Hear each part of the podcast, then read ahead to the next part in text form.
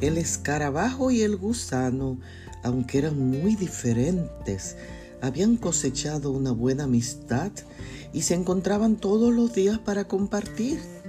En una ocasión, la esposa del escarabajo les reprochó diciéndole, ay, yo no sé cómo tú puedes ser amigo de una eh, criatura tan inferior como el gusano. Ustedes son muy diferentes y deberías cortar esa relación.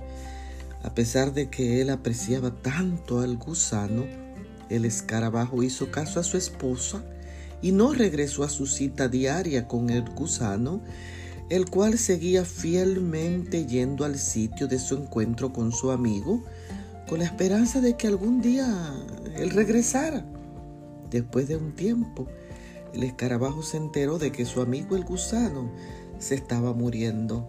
Muy apenado decidió ir a verlo el gusano se sintió muy contento con su visita al saber que su amigo estaba bien. Pero al cabo de unos días el gusano finalmente murió.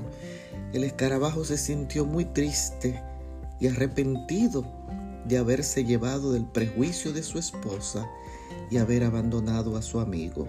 Moraleja, no te dejes llevar de prejuicios ajenos. La diversidad es parte de la creación y todos, todos tenemos defectos, pero también virtudes. Siempre podemos ver lo bueno de cada uno. La amistad está en ti, no en los demás. Si la cultivas en tu ser, encontrarás el gozo del amigo.